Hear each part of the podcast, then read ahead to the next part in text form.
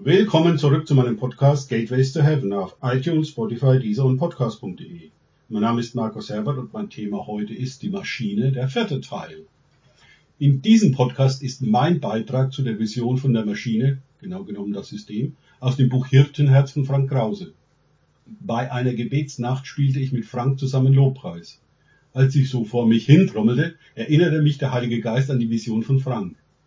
Plötzlich war ich selber sozusagen vor Ort.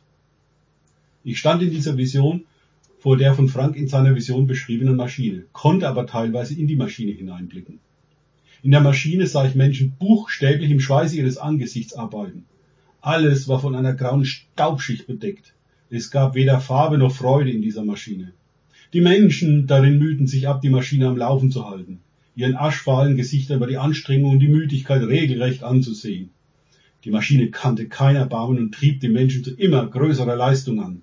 Wer nicht die erforderliche Leistung brachte, wurde so lang ausgegrenzt, bis er die geforderte Arbeitsleistung wiederbrachte.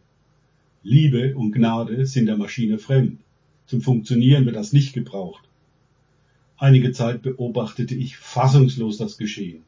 In mir stieg ein heiliger Zorn auf die Maschine hoch, die die Menschen darin dermaßen ausbeutet. Ich schrie die Maschine an. Stopp! Hör auf, die Menschen auszubeuten! Doch die Maschine machte natürlich weiter wie bisher. Da kamen Engel mit Sandsäcken herbei und gingen in die Maschine. Den Sand kippten sie so lange zwischen die Zahnräder bzw. in die Getriebe, bis es mehr und mehr knirschte. Als sie allen Sand ausgegossen hatten, blieb die Maschine mit einem lauten Knall plötzlich stehen. Ein Weiterlaufen war nun nicht mehr möglich. Das einzige Teil, das sich noch bewegte, war die riesige rotierende Krone, die über der Maschine schwebte. Da kam ein großer, mächtiger Engel und zerknüllte die Krone mit seinen Händen. Als er seine Hände wieder öffnete, rieselte nur noch grauer Staub aus ihnen auf die Maschine herunter. Von dem goldenen Glanz der Krone war nichts mehr übrig geblieben. Es trat eine große Stille ein. Parallel dazu hörte gerade auch in der sichtbaren Welt in der Gebetsveranstaltung der Lobpreis auf und auch hier war eine längere Stille. Interessant. Nach einiger Zeit der Stille konzentrierte ich mich wieder auf die Vision. Ich sah jetzt, wie viele Kinder in bunt leuchtenden Kleidern aus der Maschine stürmten und auf der grünen Wiese davor zu tanzen anfingen. Die Maschine hatte ihre Macht über die Menschen verloren. Sie waren jetzt frei. Immer mehr Kinder kamen aus der Maschine und die Engel tanzten mit ihnen. Soweit meine ergänzende Vision von der Maschine.